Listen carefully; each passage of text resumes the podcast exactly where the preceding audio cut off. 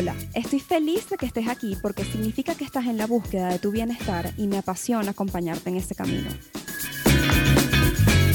Mi trabajo me ha asignado un puesto en primera fila en el espectáculo que significa el hecho de ser humano, donde sufrimos, gozamos, aprendemos y enseñamos.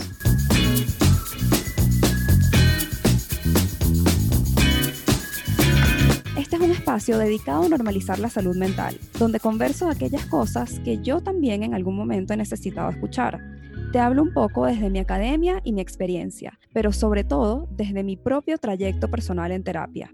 Yo soy Ariana Sánchez, alias Ariana con doble N. Soy psicóloga y promotora de bienestar y este podcast no es terapia.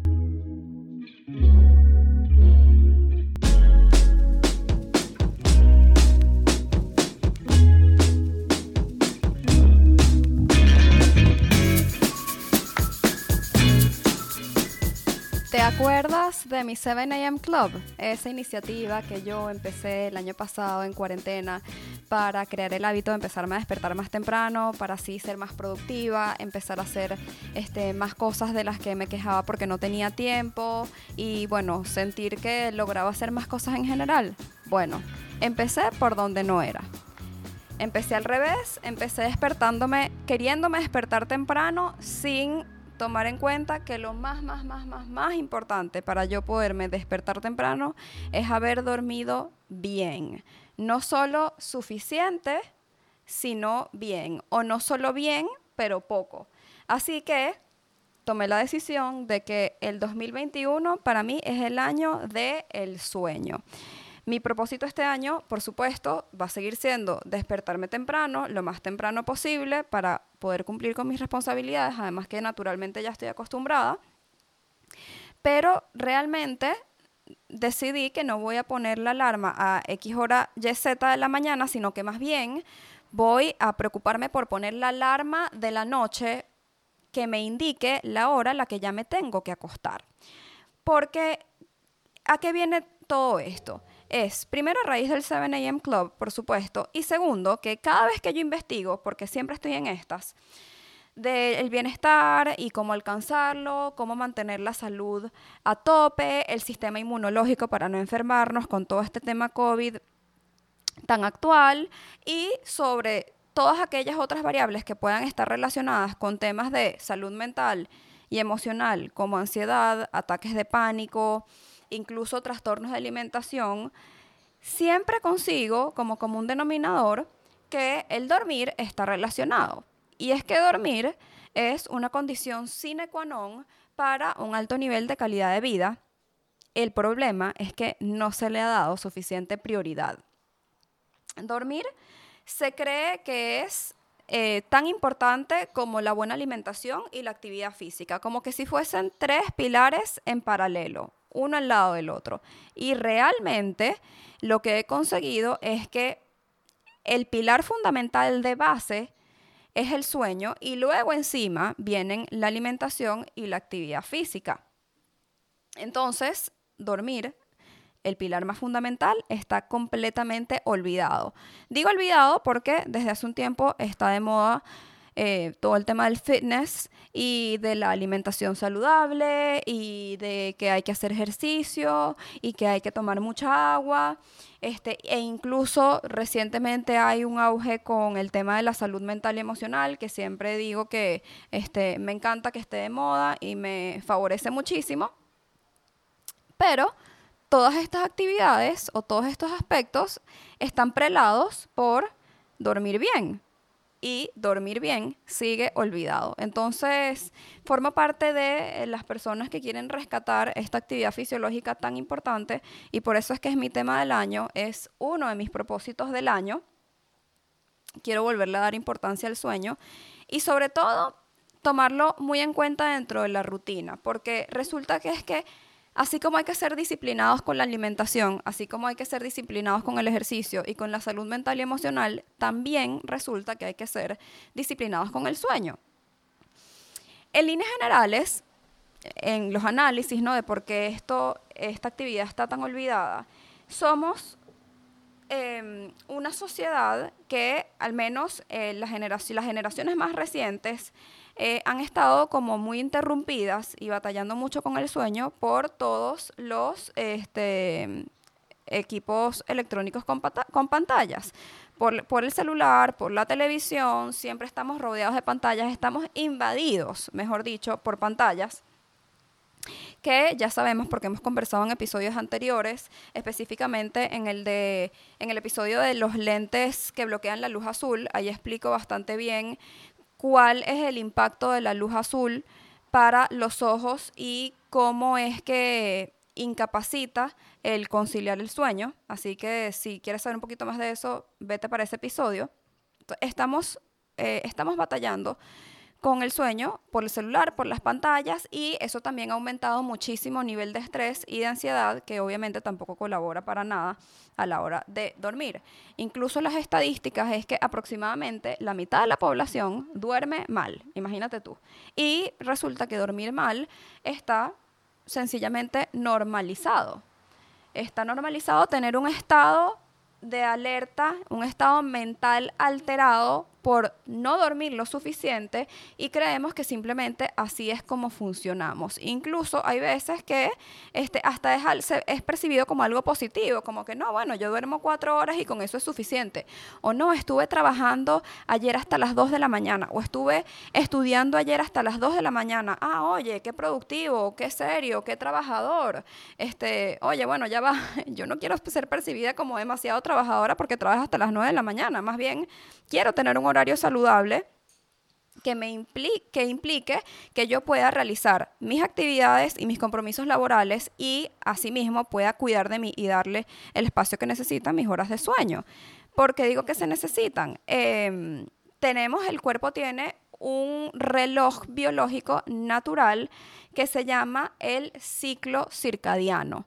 Esta especie de reloj biológico contiene una cantidad de horas de día, porque naturalmente la luz del sol sale en el día, y luego incluye ocho horas de sueño, que son las horas de oscuridad, cuando, cuando no hay sol, cuando es de noche. Y todas las actividades del día se rigen a través de ese reloj interno. Uno se despierta más o menos a la misma hora, este, más o menos a las mismas horas del día te da hambre, más o menos a la misma hora del día te debería dar sueño. Entonces, estamos todo el tiempo batallando con nuestro reloj biológico y no colaboramos con él que mide muchas de nuestras, o rige, mejor dicho, nuestras actividades fisiológicas. Si no dormimos, por ejemplo, ni siquiera podemos pensar en hacer ejercicio, que es algo que siempre se dice, haz ejercicio, haz ejercicio, cumple contigo. Yo misma siempre estoy este, promoviendo por las redes sociales que, uno tiene que cumplir primero antes de cumplir con los demás. Pero, por supuesto que es muy difícil hacer ejercicio si no has dormido bien, porque no tienes la energía, no tienes la motivación e incluso tienes hasta una percepción equivocada de la fatiga cuando no duermes bien posiblemente te sientas más, más cansado de lo que realmente estás y así nadie quiere entrenar. En cuanto a la alimentación, yo te puedo asegurar que la noche que tú duermes mal, al día siguiente seguramente vas a querer comer pura chuchería, pura comida chatarra, puros carbohidratos, porque las hormonas del estrés como el cortisol, están súper elevadas y ante momentos de malestar uno quiere un consuelo rápido, una Sí, un premio rápido, algo que te ayude rápido y normalmente siempre obtenemos gratificación inmediata a través de los alimentos. Entonces provoca chocolate, azúcar, harinas, carbohidratos, etc. Además de estar involucrado el sueño en el tema del ejercicio y la alimentación, en el campo de la salud física está súper eh, involucrado con el sistema digestivo. Eh, yo, por ejemplo, llevo toda mi vida este, bueno, viviendo mi vida con problemas digestivos, tengo que si intestino irritable y toda la cosa, me inflamo fácilmente y me he venido dando cuenta de que parte del componente físico hay un componente no solo emocional muy importante, sino también de no dormir bien. Entonces me he dado cuenta de que cuando paso una mala noche, duermo muy poco, me despierto con dolor de estómago y con este, el abdomen inflamado cosa que se disminuye muchísimo este, cuando tengo una noche de buen sueño. En cuanto a el humor, está, es, está científicamente comprobado que al pasar una noche de mal sueño, al día siguiente vas a estar de mal humor e incluso, bueno, es que estoy tan obsesionada con este tema que lo he estado investigando por todos lados y recientemente este año adquirí una suscripción de Masterclass. La primera clase que vi, por supuesto, era la del sueño, me encantó. El tutor se llama Matthew Walker, un neurocientífico este, que se ha encargado durante muchos, muchos años a la investigación del sueño y por qué dormimos y cómo dormimos y tiene un doctorado en el tema me llamó mucho la atención que allí en esa masterclass él menciona en cuanto al estado de ánimo que hubo un estudio que se hizo, creo que en Estados Unidos, que revelaba que eh, los juicios, las, eh, las, personas que van a juicios que son condenadas para una, bueno, para una consecuencia por sus delitos o lo que sea que hayan cometido, si el juez que va a dar la sentencia pasó mala noche el día anterior, es mucho más probable que dicte una sentencia mucho más fuerte, mucho más severa, que si pasó una buena noche. O sea, imagínate en la implicación que tiene el sueño incluso en nuestras decisiones del día a día. ¿Ok? Además, está súper involucrado con el tema de la memoria porque resulta que mientras dormimos, es el momento en el que, así como tú, eh, por ejemplo, tienes demasiados documentos en tu pantalla de la computadora y de vez en cuando haces una limpieza y los mandas a la papelera, o limpias tu celular y agarras un pocotón de fotos que no necesitas y las borras, ese proceso de limpiar y mandar los documentos que no necesitas a la papelera es exactamente lo que realiza el sueño mientras uno duerme. Entonces, mientras uno duerme, el cerebro puede hacer un repaso de todos aquellos conocimientos que necesita y consolidarlos, es decir, que se queden pegados y agarra todo ese contenido que no necesitas y lo descarta. Entonces, eso de eh, que a veces el sistema educativo nos ha llevado a hacer, que es que es pasar toda la noche estudiando antes de un examen, realmente no funciona para nada porque ya sabes que necesitas de dormir lo suficiente para poder grabarte ese, ese contenido. Por otro lado, cuando el cuerpo está deprivado de sueño, también afecta a la salud mental porque nuestro estado de alerta eh, no es el mismo. El estado de alerta se ve alterado, el cuerpo ante falta de sueño siente mucho más estrés, porque te comenté que se eleva la hormona del cortisol.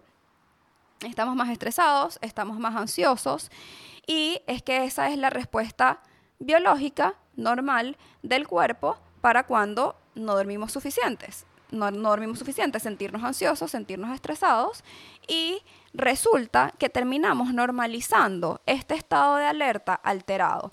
O sea, estamos todo el tiempo ansiosos, todo el tiempo estresados, todo el tiempo en una corredera que no, quiero utilizar la palabra adicción, pero hasta terminamos creyendo que esa es nuestra forma de estar normalmente. Y no nos sabemos relajar. Porque cuando nos relajamos no nos reconocemos, no, este no, este no soy yo, yo siempre estoy alterado, yo siempre estoy en movimiento, yo siempre estoy ajetreado, agitado.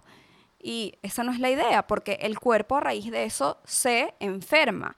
El cuerpo no está diseñado para eh, dar respuesta de estrés por tiempo prolongado. Eso agota al cuerpo porque tiene que utilizar mucha más energía de la que normalmente consume. Entonces, te puedes llegar a acostumbrar a esta sensación, normalizas un estado eh, de alerta alterado, puede que sepas que que ya no sepas cómo relajarte y que no te reconozcas en tu naturaleza de relajación. Hablando de este tema del estado de alerta, ahorita, con más razón, es un tema, bueno, ahorita, en el último año, porque ya uno habla de pandemia y ya la pandemia lleva un año, entonces en el último año se hace muy importante este tema del estado de alerta porque hemos estado todos muy vigilantes, porque hay una amenaza real en la calle, ¿verdad? Uno tiene... Eh, esta idea que es real de que si uno sale a la calle, uno inmediatamente está en peligro de ser contagiado, si es que todavía no ha sido contagiado. O incluso si ya este, tuviste el virus, lo puedes volver a tener. Eso tengo entendido. Entonces, es muy importante porque em, el estar en constante estado de alerta y el no dormir lo suficiente depriva el sistema inmunológico. Así que es súper importante, como dije al principio, para querer mantener nuestro sistema inmunológico a tope, dormir lo suficiente. Y no es solo dormir suficiente, que por cierto vamos a contestar esa pregunta, ¿cuánto tiempo debemos dormir? ¿Y de dónde sale el número de 8 horas? Ese es el promedio que un adulto, más o menos entre los 20 y los 60 años, debe dormir de 7 a 9 horas, porque eh, tenemos que dormimos en ciclos de 90 minutos. Necesitamos 5 ciclos en total de 90 minutos, que cuando sumas esos 90 minutos por 5, te va a dar 7.5 horas. Se redondea a 8 porque de repente son unos minutos más para quedarse dormido, unos minutos más para despertarse, y de ahí sale el número de las 8 horas. Y en, ese, en esas ocho horas de sueño tienes que pasar por dos tipos de sueños, tipos de ondas, que son sueño ligero y sueño profundo. En inglés REM y no REM, que REM significa Rapid Eye Movement. Entonces necesitas de ambos y en particular el sueño profundo es como una especie de bálsamo sanador, regenerador, reestructurador de todo tu cerebro, todo tu sistema nervioso, mental, emocional, inmunológico, que todos entre sí hablan un idioma en común. Entonces, aparte del tema del sueño, es muy importante la calidad del sueño. Este, y en cuanto a la calidad de sueño es, bueno, qué tan reparador es, si dormiste suficientemente profundo, si el, el, ambiente era el adecuado, si el cuarto tenía la temperatura apropiada, la oscuridad apropiada, etcétera, etcétera, etcétera. Y como puedo pasar básicamente horas hablando de este tema, yo creo que voy a tener que hacer varios episodios al respecto porque hoy quería darte una introducción de por qué es tan importante dormir y eh, todo lo que tenemos que tomar en cuenta a la hora de las implicaciones que tiene el sueño en nuestro estado de salud general. Pero como yo sé que tú quieres saber tips específicos de cómo dormir, de qué hacer para dormir mejor, incluso me lo han preguntado por por eh, DM en arroba ariana con doble N, qué hacer con el insomnio, este, cómo evitarlo. Hay muchas variables eh, involucradas, así que siento que tengo que hacer un episodio nuevo, una continuación, para hablar específicamente de cuáles son todos aquellos tips que debemos poner en práctica. Hoy nada más te quiero dejar con uno que seas disciplinado con tu sueño, que le des la importancia real que necesita, así como le das importancia a comer bien, hacer ejercicio, a este, aplicar tu, tu rutina, tus hábitos saludables. El sueño debe estar incluido en ese paquete, en ese combo de hábitos saludables que has estado y que deseas empezar a crear en tu vida para vivir en mayor bienestar. Entonces, Em, te invito a que empieces a incluirlo con disciplina dentro de tu rutina, dentro de tus propósitos y para desarrollar todos los tips para dormir mejor. Nos vemos en un próximo episodio de Nuestra Terapia Podcast. Bye bye.